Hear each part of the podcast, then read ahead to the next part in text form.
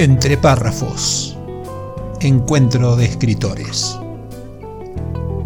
Un podcast orientado a la literatura, a la comunicación y a la difusión de las letras, sin solemnidades ni contracturas.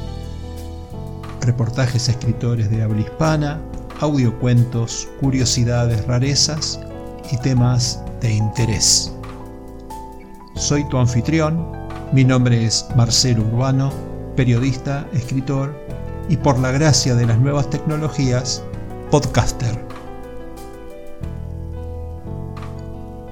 Entre párrafos. La parte divertida de las letras. Hola, ¿qué tal? En el episodio de hoy vamos a leer dos cuentos de Carlos Pérez de Villarreal. El primero forma parte del libro Narrar sigue siendo una aventura y ha sido finalista del cuarto concurso de microcuentos, Cuentos para leer, estandarte Tiempo Ediciones en el 2016, 56 concurso internacional de poesía y narrativa, premio a la palabra 2017 en el género narrativa, Instituto Cultural Latinoamericano, y finalista del vigésimo segundo Certamen Internacional de Poesía y Cuento 2017, grupo de escritores argentinos. Además integra varias antologías, certámenes de invierno del editorial La Hora del Cuento 2016, Río de Palabras de editorial Mis Escritos de 2016 también, Caronte Cuentos de editorial Duncan en 2017 y Antología de Letras de Porcelana, editorial Mis Escritos eh, publicado en junio del 2021. El cuento se llama Sabía que vendría.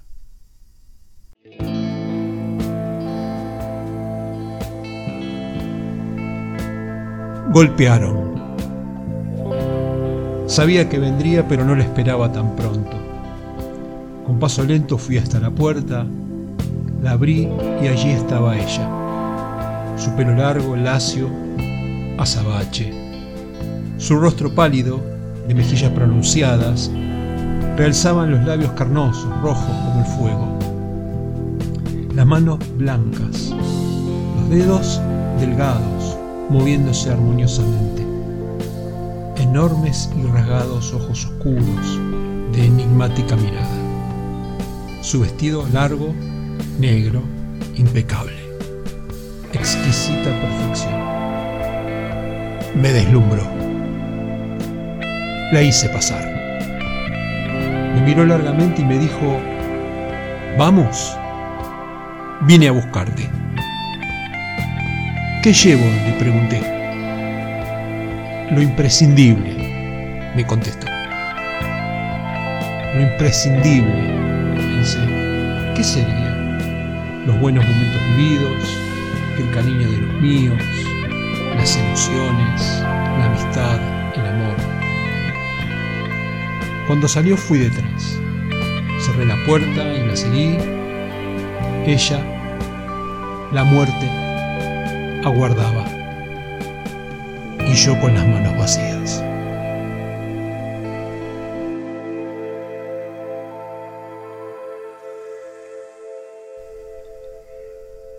El segundo cuento ha recibido los siguientes reconocimientos. Primer premio Género Cuento Largo, certámenes de verano 2017, organización La Hora del Cuento. En el sexto concurso internacional de poesía, cuento y carta 2017, Sociedad de Escritores Regionales de Bransen, La Plata. Bajo el nombre Tributo, segundo puesto Sociedad de Escritores de 3 de febrero, integra la antología del Premio de Literatura 2017 y fue finalista del primer certamen nacional de cuento y poesía para las ediciones Mis Escritos. El cuento se denomina El Rey Rosa, tributo.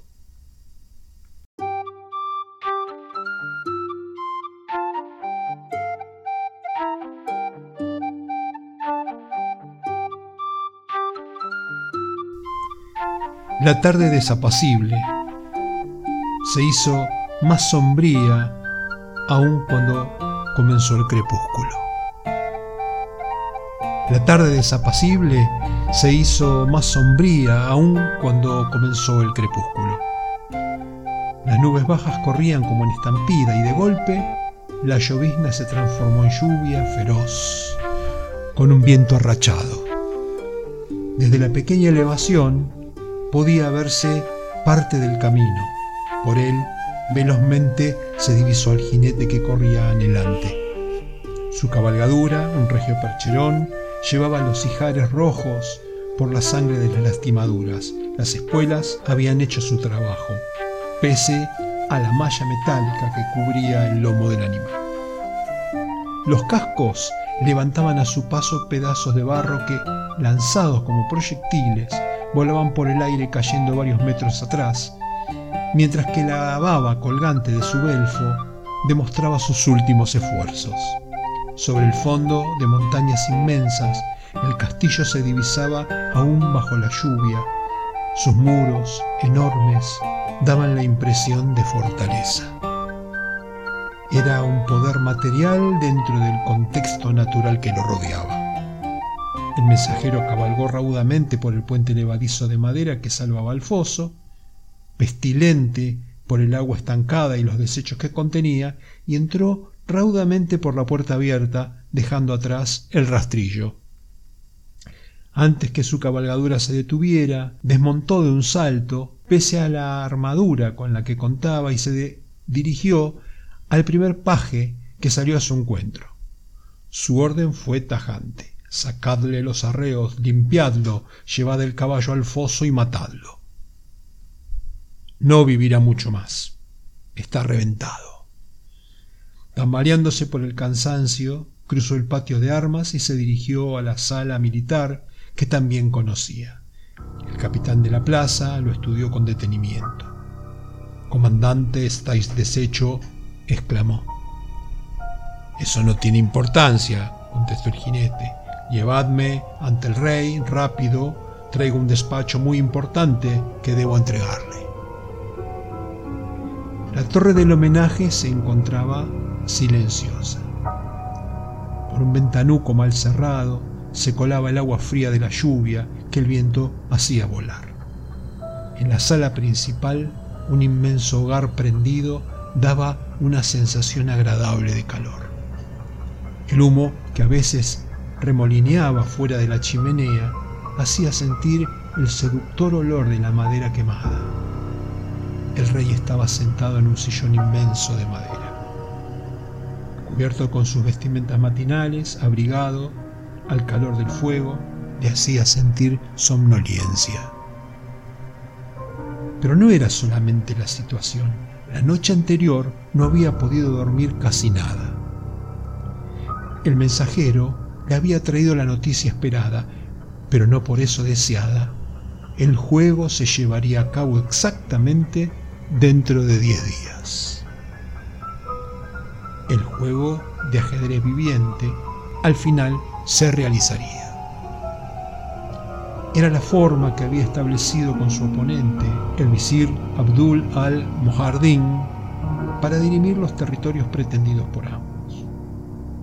En un lugar a determinar se armarían los 64 escaques, disponiendo las piezas humanas, reyes, reinas, caballeros, alfiles, torres y peones.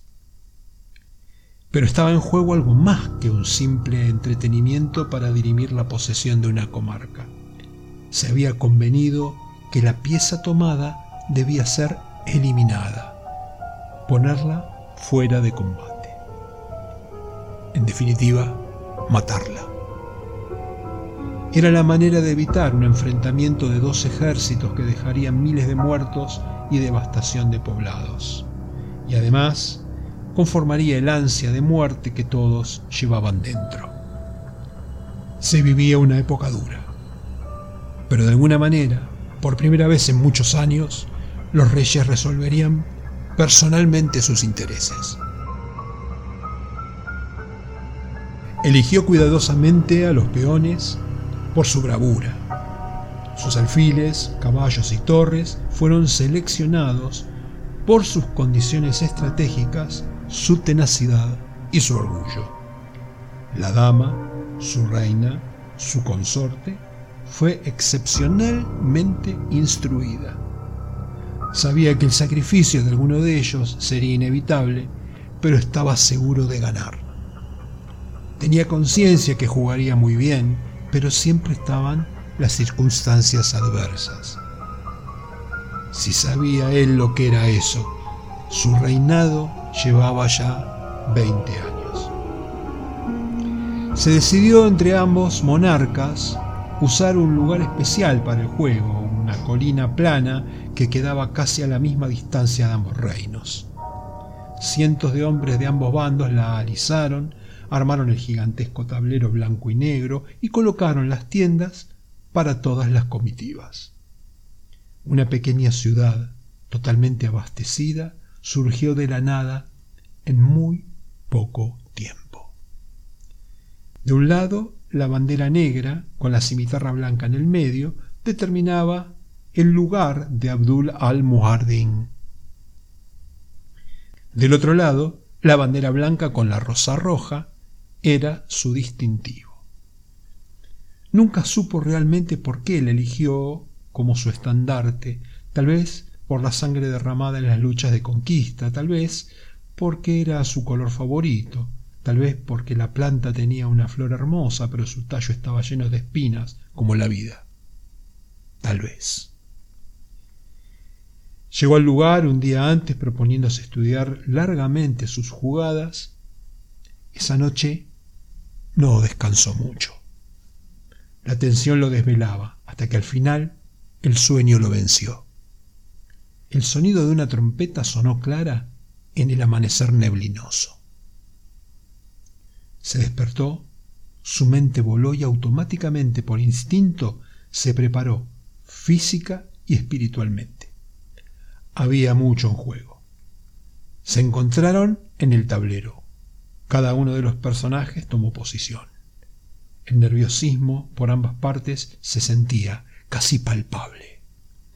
Estaba en juego la vida de cada uno de ellos y más que eso, la vida del reino. Le llamó la atención la belleza de la dama negra, una piel morena, delicada, ojos rasgados, exóticos, el pelo azabache cayendo lacio entre sus hombros, una verdadera vestal. Se sortearon las piezas y cuando obtuvo las blancas se sintió eufórico. Tenía la iniciativa. Comenzaba bien, no podía perder.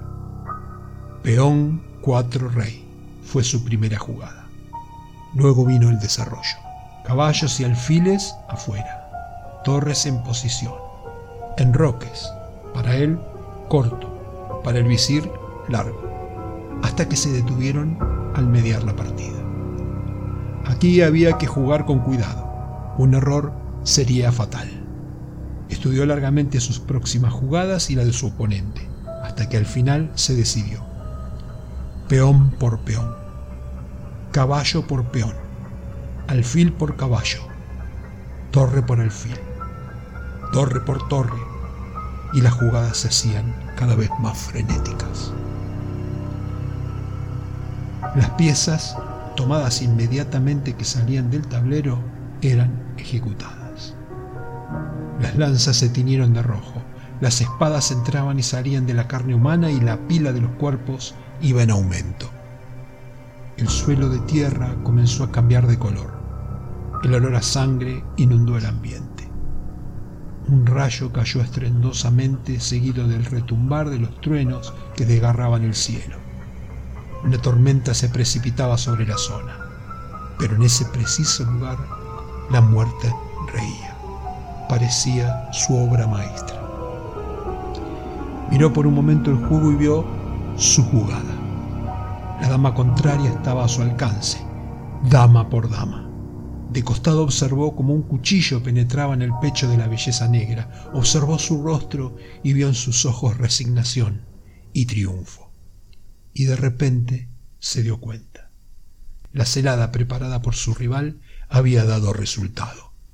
El alfil negro corrió por la diagonal de su color y parado en A4 exclamó jaque. Se corrió al costado, al lado de su peón, único lugar disponible. La torre negra entró en ocho con un grito espeluznante. ¡Mate! Salió tambaleando del tablero un perplejo. Solo atinó a levantar la vista para ver a su ganador. Una cimitarra negra, como un tizón del infierno, le cercenó la cabeza. Esta, aún con el rostro desconcertado, rodó hasta los pies de la dama negra, como un tributo.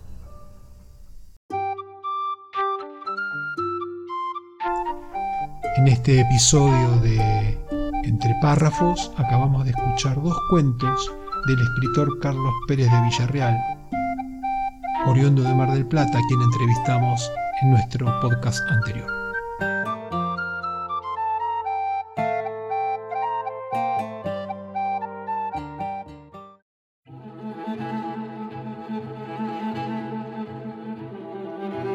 Hola, soy Marcelo Gabriel Urbano Acabo de lanzar mi cuarta novela, La clave Muspelheim.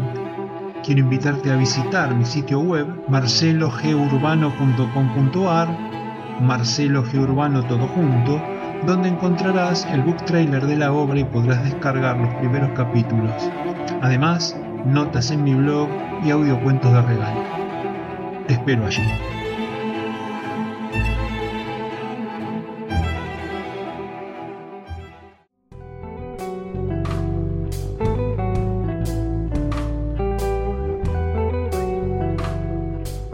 Entre párrafos. La parte divertida de las letras. Nos encontramos todos los jueves y durante la semana avances, lecturas y muchos párrafos para compartir. Los espero la próxima.